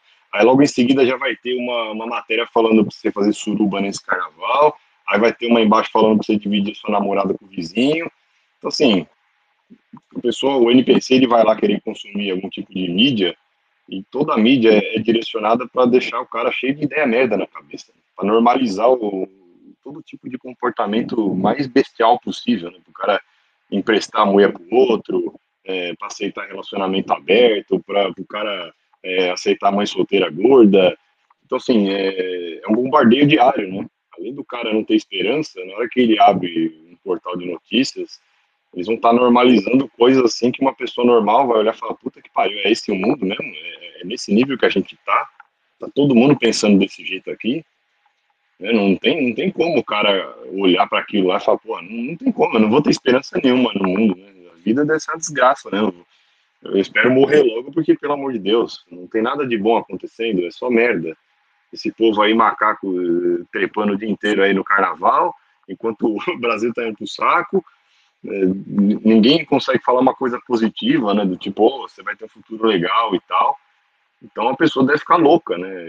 Essa é a parte boa do Bitcoin. O Bitcoin é um, uma espécie de antidepressivo também, porque se não fosse por ele, acho que eu já teria ficado muito louco. É. E as pessoas vão ficando loucas assim, Dum. É, essa vida desequilibrada, a pessoa começa a tomar um remédio, começa a tomar um prazol, começa. É, uma vez um grupo de, de mulheres e minha patroa tava lá com várias colegas, assim, tinha uma, uma questão em comum que tava num evento, batendo papo. Acho que eram cinco, seis pessoas na mesa. Minha esposa descobriu que ela era a única que não tomava nenhum tarja preta naquela mesa mental, assim. Não é um fluxetil, ou é um negócio para dormir, um...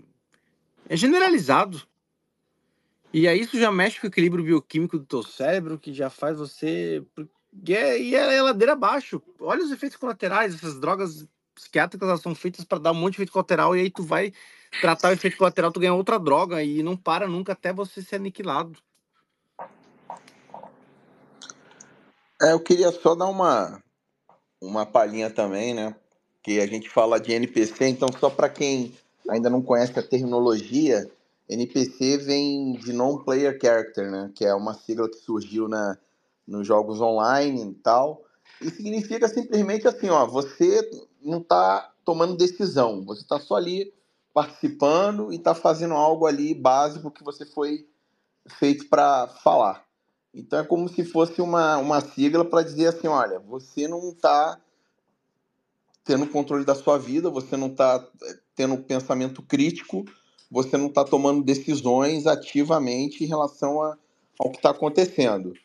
Então, dito, dito isso, né, a questão do, do que a gente vê, a maioria absoluta das pessoas, principalmente no Brasil, é, são NPCs, né? A, a, gente, assim, se a gente tem uma média de QI no Brasil, que é uma das mais baixas do mundo, de 83, se a média já é baixa, imagina a capacidade de pensamento crítico, né? De, de, de a pessoa ter ali uma, uma, um raciocínio é, fora da caixa, né? Porque quanto mais baixo é a capacidade de cognitiva da pessoa, isso tende a pessoa realmente não, não conseguir discernir o certo do errado, esquerda da direita, enfim, é, no sentido bem básico da coisa. E quando você expande isso para a questão é, financeira, econômica, né, você vê que assim, você tem vive numa democracia que a, que a, né, o que a democracia nada mais é que uma ditadura da maioria, e essa maioria burra é o que está regendo as decisões e que está elegendo pessoas para fazer as decisões da, da, da, da, do país. Então, por aí você vê que a gente está num caminho ruim, está num nível distópico, e obviamente que devido aos incentivos não existe nenhum é, é, é, devido às motivações, não existe nenhum incentivo para que, que os nossos políticos mudem isso. Pelo contrário, eles querem realmente uma população mais burra, uma população mais é, domada, né, que, que aceitem tudo né, de goela abaixo. Né? E aí é, é, a, a, questão né, que a gente já falou, e o próprio Jaraguá já falou mil vezes, a salvação individual né? A salvação individual. Você primeiro, você tem que despertar, entendeu? Saber assim, olha, eu sei que eu tô aqui na, eu tô, eu tô fora dessa caixa, né? E o, o, o, o, o efeito colateral disso é que, infelizmente, é o que o Dum falou também, você perde, é, você deixa de, de, de, interagir com as massas, você passa a, a realmente não, não se sentir mais incluído naquele meio, né? O seu grupo de amigos fica muito mais fechado, o seu grupo de talvez aí de convivência fica muito mais restrito, mas isso é um efeito colateral de você ter uma, uma essa visão que a maioria não tem. Você está realmente ali tentando fazer um, um, enxergar as narrativas, tentando tentando é, visualizar a, a, a, a, no caso aí o, uh, o que está acontecendo no, no país e, e, tentar tomar as decisões para você e para sua família. E você está, infelizmente, esse é um, é um efeito que, que ocorre. Agora, o simples fato de, de você ter essa, essa talvez essa perca na, perda na, quali, na quantidade, eu acho que o, a, a, o ganho em qualidade tende a ser é, a compensar por isso, porque é, é, o, o, fato de você poder ter, tá aqui, ter um, por exemplo, essa bolha aqui que a gente tem, que a gente, um espaço que a gente fala toda semana com vocês e tal. Isso é uma, é uma coisa que já ajuda para a gente mesmo, né? Isso, é, a gente vive falando isso, ó, é a nossa sessão de terapia, porque, querendo ou não, somos realmente, é, é, assim, a gente, a gente, realmente não tem muita, muita gente que consegue enxergar ah, essa realidade distópica que a gente está vivendo. E só para fechar, né, amarrando com a questão do, do Bitcoin. O Bitcoin é o que me faz, não a mim, eu acredito que a maioria do, do, do de quem está nos escutando aqui, é, faz com que a gente veja que tem, existe uma saída, existe um caminho, uma saída pacífica, entendeu? Existe um caminho que, que é, que, como muitos falam, né? O Bitcoin é, nossa, é um bote salva-vidas que a gente vai conseguir é, sobreviver ou, ou, pelo menos é, é, se distanciar desse, desse, desse mundo aí do, que está em declínio, essa civilização em declínio civil, civilizacional que a gente está vivendo. Então é isso, meus amigos. É, eu acho que eu vou, deixar, vou parar por aqui para a gente depois fazer rodar mais a conversa, mas é, o Bitcoin realmente ele, ele dá essa esperança, essa vontade de acordar no dia seguinte e falar, pô, tô aqui, eu sei que o mundo tá, tá num momento difícil, mas a gente está aqui, sec em sets, conseguindo é, é, driblar aí esses percalços, né? Mas eu vou, vamos, vamos, vamos continuar Viu, rodando. Rata? Bitcoin é nossa arca de Noé. É a nossa arca. É, isso aí. E, e eu consegui deduzir uma notícia que vi hoje que o percentual de NPC no Brasil é de 53%. Sabe como que eu cheguei nesse número? Foi feita uma entrevista, uma pesquisa, e parece que 47% dos brasileiros eles afirmam que o Brasil vive uma ditadura do judiciário. Se 47% acham isso, 53% são NPCs, né? Exatamente, né? E onde que estão esses 47, né? Porque a, a mídia está ignorando, né? Você tem metade do país totalmente infeliz, puta, mas tá todo mundo fingindo que tá tudo bem, que isso não está acontecendo, né? É muito louco isso. É, só para fechar a minha parte, né? Eu, eu lembro que quando eu comecei a trabalhar, eu, eu era muito mão de vaca. Eu ainda, eu ainda sou um cara muito econômico hoje, eu não gosto de gastar. Então eu prefiro comprar é, coisas realmente que eu estou precisando. Então eu comprei um copo Stanley falsificado esses dias, né? Porque eu, eu queria uma coisa para gelar minha bebida. Mas o Stanley normal é muito caro, né? Coisa de, de, de, gente besta. Aí eu comprei um da China, ele tá funcionando bem, entendeu? Eu sou, eu sou um cara muito mão de vaca. Só que o problema é que quando eu era mão de vaca, é, eu não tinha onde poupar o dinheiro, né?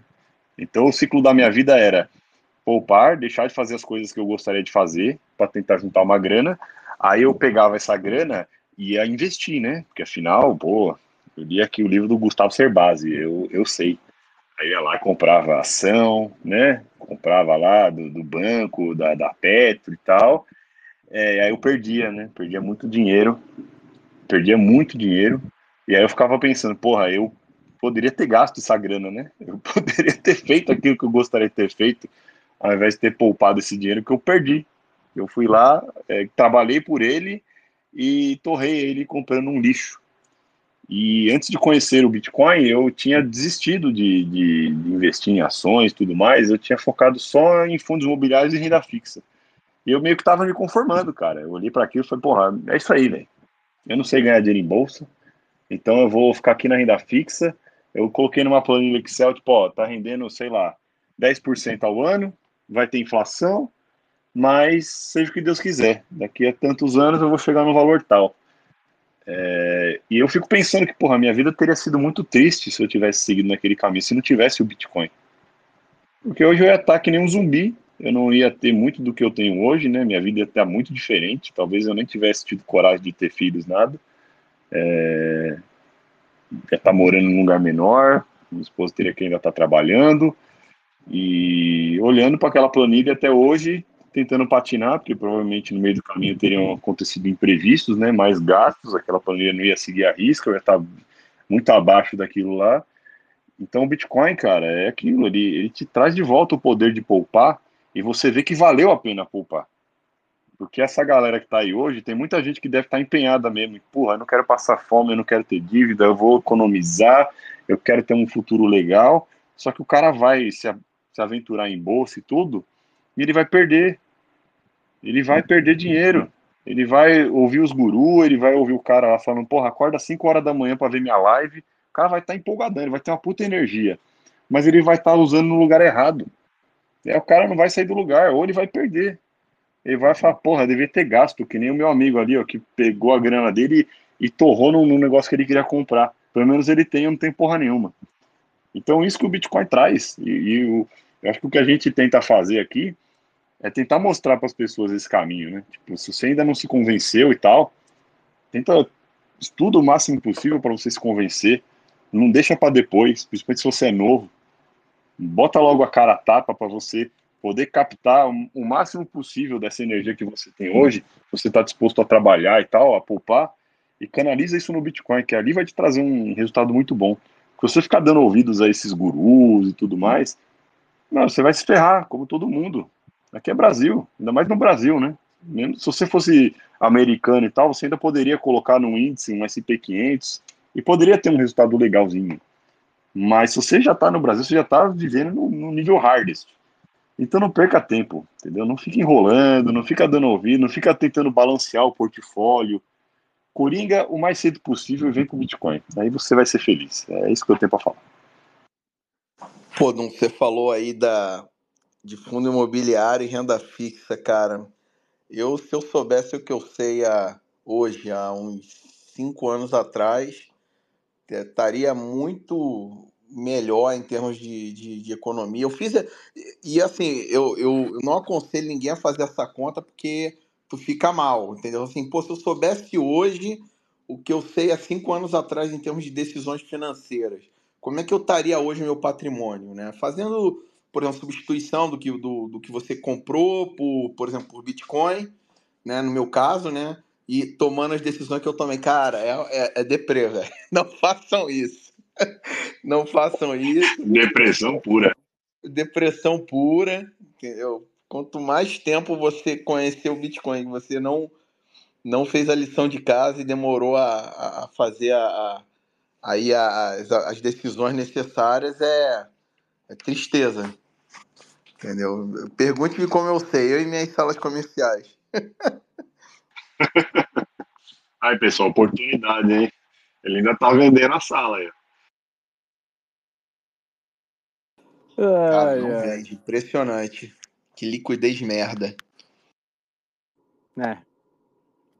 Mas pelo menos no fundo imobiliário tu pode vender as cotas. Deixa pra lá. Já fui fã, fanboy também de fundo imobiliário, rapaz. Foi lá que eu conheci o Bitcoin. Ah, é, Não, e voltar. assim, hoje em dia, depois desse, né, desse escândalo da Americanas, sabe, é, eu acho que para mim a coisa desmoralizou de um tal ponto que eu falo, cara, quem deixa dinheiro aqui na bolsa é louco, porque não, sabe, você não tem segurança jurídica nenhuma. Nenhuma. Lá fora, pelo menos, você ainda tem. Ó, lá fora o negócio é mais sério e tal. Agora, aqui no Brasil, os caras cagam na cabeça do, de minoritários. Os caras não estão nem aí. Entendeu? Os caras mudam. Ó, a gente tá pagando tanto de dividendo, agora a gente vai pagar nada, foda-se. Entendeu? E por aí vai, entendeu? Como é essas fraudes loucas aí da vida e simplesmente fica por isso mesmo. Entendeu? Não, aqui é, é, fraude atrás de fraude, né, meu? O normal aqui é fraudar balanço, cara. É impressionante. Teve a Gol também, né? Que teve um rombo lá, é, bilionário, que eles deixaram de pagar um, uma tarifa lá pro governo americano. Cara, é só desgraça, velho. Só que é, é, justamente, né? É, elegeram um painho porque aí a, a, costa fica quente e tal, né? Então botaram o painho lá, um, um, poucos dias depois do painho assumir, veio o rombo do americano, né? Olha que coincidência. Então, pô, isso aqui é terra de bandido, né, meu? Você colocar dinheiro nisso, é você tá ajudando a financiar os caras.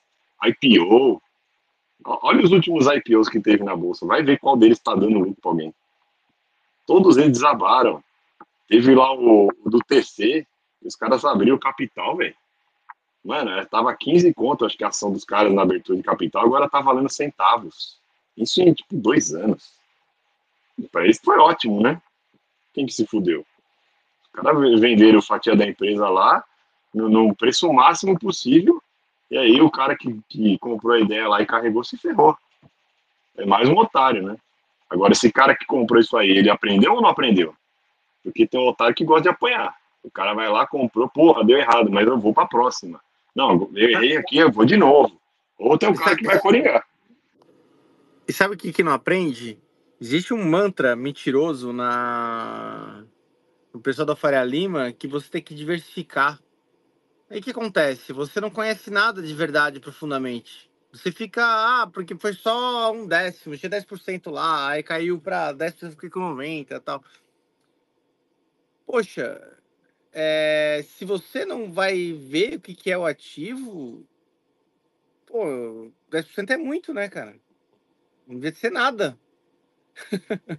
então, essa questão da diversificação é uma grande mentira. Você tem que ter plena confiança, que nem querer. Cara, que nem relacionamento, mais ou menos. Vou diversificar com mulher, né? Na verdade, nenhuma. Vou ficar. Nenhuma que vai prestar, né? Tem que escolher muito bem. Aquela que vai ser a. a a mãe dos seus filhos, né? A pessoa honrada que é a rainha do seu lar. Escolha bem, não faz besteira de ficar escolhendo mal e diversificando e nada, nada vai dar certo, né? Mesma coisa com investimento. Já falamos do, do, do desesperança da, da família, né? Que, de investimento. Tem uma outra questão também, mais dois itens aqui de desesperança que eu lembrei de falar. Um que tem a ver até com o trabalho que a, que a Elisa que faz na, nas redes, que fala da saúde, alimentação. O mundo do Bitcoin abre também a, a cabeça para você saber que você que cuida da sua saúde, que você ser saudável, você ser forte, você ter energia, você não ter doenças, é única e exclusivamente responsabilidade sua. Porque o outro lado do mundo Fiat é o mundo da, da, da, da droga, o mundo do remédio, é o mundo de ficar doente. E, e, ótimo, que bom que você está doente, porque eu vou te vender remédio. É um mundo que não quer você saudável. E por isso mesmo, bota, te vende uma alimentação ruim e não te fala nada para você na, na imprensa e na mídia para você. Pelo contrário, falo tudo ao contrário. Exatamente é aí que você sabe que é de propósito, porque não é à toa, cara, é tudo exatamente o contrário. O que dá saúde, eles falam que faz mal. E o que fala que faz mal é que dá saúde, cara. É inacreditável. E aí você vê o pessoal, poxa, eu tô levantando um peso, tô pegando mais, tô ficando mais forte. Cara, isso aí é tão gostoso. Você viver com mais energia, com confiança, é, sabe? Isso aí transparece para as outras áreas da vida. E quando você tá doente, fraco, cara, você piora. Tava ouvindo um podcast que uma pessoa que é que ela malha, assim, ela gosta, é um homem, né, que gosta muito de, de academia e tal. Era um podcast cristão, por acaso, né? Mas ele ele foi engordar de propósito para para mostrar que era possível voltar. Ele engordou de propósito, ele ficou lá um baconzão lá, um, botijãozão. E, e, aí a esposa dele comentou que quando ele ficou assim mais flácido, mais sobrepeso, ele piorou em todas as áreas da sua vida. Ele foi um pior marido, ele foi um pior pai, ele começou a trabalhar ruim, começou a largar as tarefas em casa. Tudo que ele fazia, ele começou a fazer ruim. E aí ele voltou a malhar bem, voltou a ficar mais musculoso, com menos gordura. Ele voltou a fazer as coisas tudo direito, tudo melhor. Sabe? Se você faz as coisas bem, você vê fruto do seu trabalho, você fica mais otimista, fica com mais esperança, né? Você sabe que a saúde só é uma questão de se alimentar e é basicamente você comer bem. É simples. O complicado é você ter crença limitante, que achando que vou comer coisas ruins e continuar bem, né? Esses dias eu fiz um post aqui no Twitter, é, acho que tava falando da questão de, de, alimentação e tal, né? De tipo, ah, foi de um carrinho de compras que uma esquerdista postou, falando que olha só, com o Lula tô enchendo meu carrinho aqui. Só tinha tranqueira no carrinho da mina, só. Não tinha uma coisa saudável, eu ainda brinquei, né? Um post, eu falei, é, encontre um alimento de verdade. Aí entrou um maluco para reclamar que, tipo, tava sendo elitista, entendeu? Que é, pro cara, ele tem que comer margarina, porque para ele é impossível comer manteiga, entendeu? Porque manteiga é muito caro. Tipo, a culpa era minha, entendeu? Eu não devia estar tá reclamando do carrinho da mulher, que ela tá comendo margarina. Cara, alguém realmente acha que é, margarina se compara com manteiga de alguma maneira? E o cara realmente acha que ele está economizando porque ele está comprando a margarina? Qual, qual é o dano que isso vai ter no organismo dele depois de um tempo? É o tipo de economia burra que as pessoas. É, não, ah, eu não tenho dinheiro para comprar manteiga, eu vou comer margarina mesmo. Pelo amor de Deus. Pelo amor de Deus. É, é isso que é o complicado, as pessoas não, não conseguem nem entender, às vezes, o que a gente está querendo dizer. Se você não tem grana para comprar manteiga, beleza, mas não compre a porra da margarina. É só isso, entendeu? Substitua por algo saudável. Você vai ter muita coisa saudável que você vai poder comer que não seja uma, um, uma borracha lá, um óleo processado industrial, um resto de, de, de, de graxa. Pelo amor de Deus. Então é, é, complicado às vezes, porque você, você tenta falar, você tenta passar uma mensagem e as pessoas vêm reclamar com você. Tipo, não, que isso? Você, você tá querendo dizer que todo mundo tem que ter dinheiro para comprar um alimento bom? Não, porra. Mas pelo menos evite o máximo possível de comer comida ruim. Existem várias maneiras de você comer saudável. Tem muita carne barata no açougue, você não precisa comprar o filé mignon. Você pode, é, muitas vezes, fazer alguns tipos de alimento em casa mesmo. Você compra só ingrediente e faz, é rápido de fazer. Pô, tem várias maneiras. Você, ninguém é obrigado a comer merda de manhã. Ninguém é obrigado a comer miojo no almoço. Tem muitas formas de você se cuidar, porque lá na frente, meu amigo, se você acha que você está economizando agora, você vai gastar com remédio e médico lá no futuro. É, é, meio óbvio ter que falar isso, mas tem gente que não entende, né? Quer, quer ver um exemplo muito claro disso? O óleo de soja, né? Que é. Cara, é, se eu tivesse fazer um vilão da alimentação, uma coisa que faz mal, que ninguém deveria nem. devia ser proibido de existir como alimento, para mim é óleo de soja. E tava com uma, uma moça que faz, faz faxina uma vez por semana.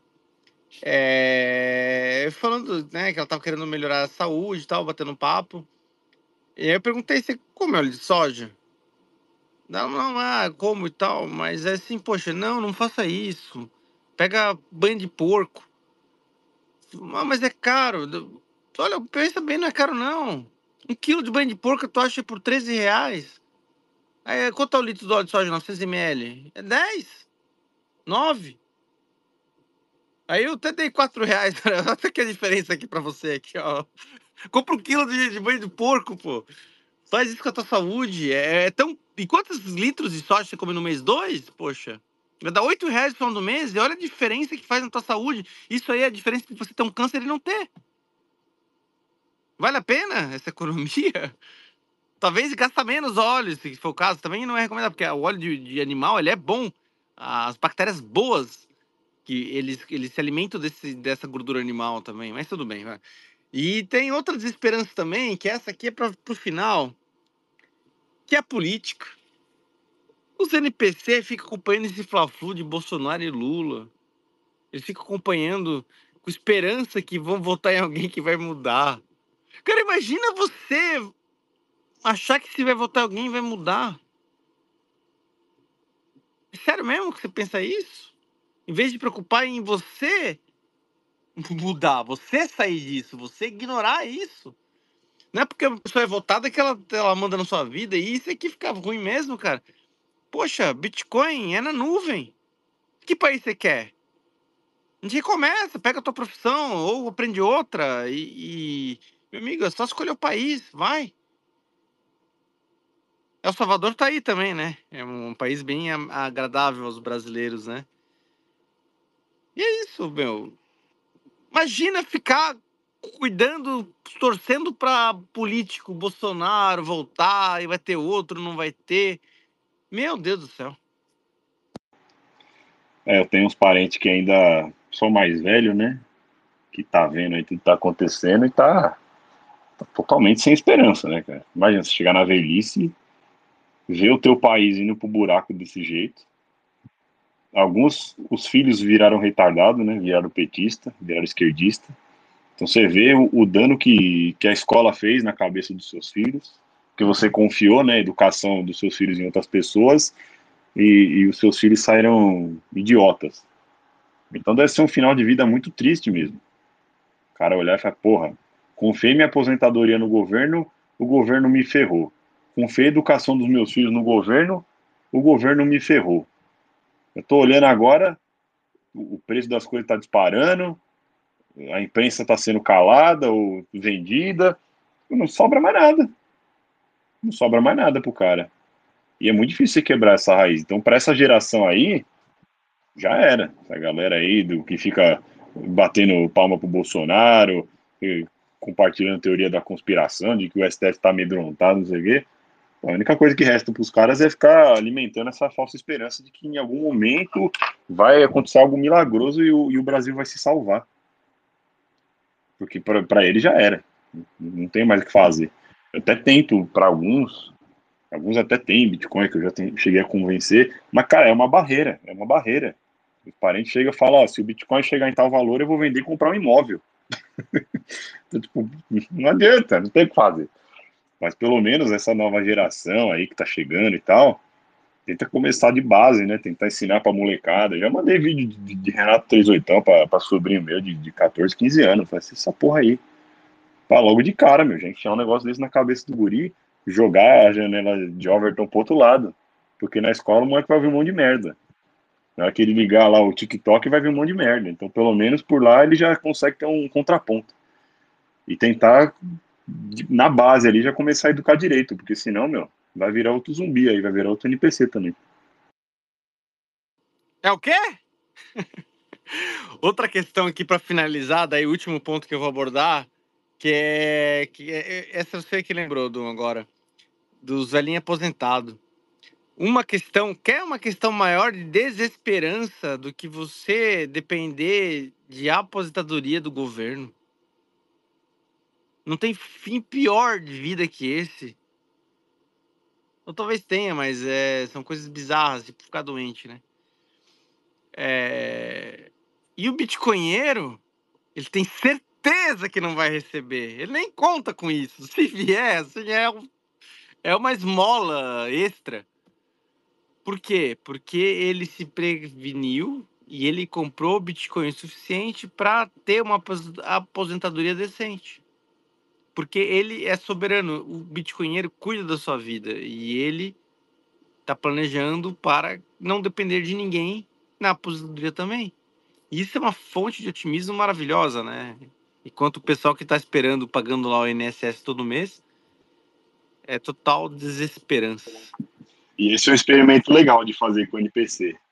Chega pro cara e fala, mano, você não vai aposentar, amigo. Esquece. Na tua geração, já era. Você não vai receber um real. Joga os dados na cara do cara, ó. Demografia, como é que tá? Quando você chegar na velhice, vai ter três velhos para um, um, adolescente sustentar. Você acha mesmo que você vai receber alguma coisa? Aí, mano, o mundo do NPC desaba. Desaba completamente, porque o cara não tem percepção dessa realidade e ele vai entrar em negação. Ele, tipo, na cabeça dele, não. O governo vai dar um jeito, entendeu? Os políticos vão resolver isso aí. Eu não, eu não vou nem tentar me estressar com essa situação, porque é, é, o peso do mundo em cima do cara, né? Porra, como assim o governo vai cuidar de mim na minha velhice? É, é três velhos para um jovem e adivinha só, esse jovem compra tudo em Bitcoin. Tomara, não. Isso se o jovem trabalhar, né? Porque a maioria desses não. jovens aí que vão ter que sustentar os velhos não sabe fazer porra não sabe fazer conta de matemática, de soma. É, é, é, que nem um tweet que eu até coloquei, que o cara traduzi e coloquei no questão de tancáveis. Os incentivos do mundo do NPC estão ficando tão pesados, mas tão pesados, que nem aquela taxa de imposto que era 15% em 47 e 2019 35. É, tá tudo tão mais difícil que ou a pessoa acaba obrigada a entrar no mundo do Bitcoin, ela é Jaraguá, o áudio para mim tá falhando aqui. Falhou, falhou bonito aqui é, também. Cuidado aí onde você tá, vê se a internet aí pode cair não. O cara tá no vermelho. Quem tá segurando o piano vai ficar mais piano pra cá. Deixa eu achar aqui que eu botei. Ó, o cara escreveu aqui, ó. Eu traduzi pro, pro Brasil aqui. Sem Bitcoin, hoje eu estaria trabalhando 60 horas por semana pagando metade do imposto de renda ao Lula e a outra metade sendo levada pela inflação, ganhando assim uma renda que mal cobre moradia e alimentação. A vida Fiat é o maior esquema Ponzi da história da humanidade. E é exatamente a desesperança, né? Perfeito. Isso aí. Perfeito, colegas. O... Acho que o Bernardo não foi tão rapidinho assim, não. O Bernardo se enrolou lá no... no carnaval de Tá rua? pulando carnaval, cara. É, ele, quer enganar, que ele quer enganar tá. alguém. Tá shapeado, tá no shape, tá pulando carnaval lá e veio É. entendeu? Na, na sexta-feira aqui a academia tava cheia de mulher. Sexta-feira nunca tem ninguém, mano. Aí a mulherada tudo na academia na sexta pra tentar meter o shape um dia antes. É muito bom, né? Tudo NPC isso aí, Ah, pelo amor de Deus. Ai, ai. Então tá bom, pessoal. Vamos fazer os recados finais e encerrar?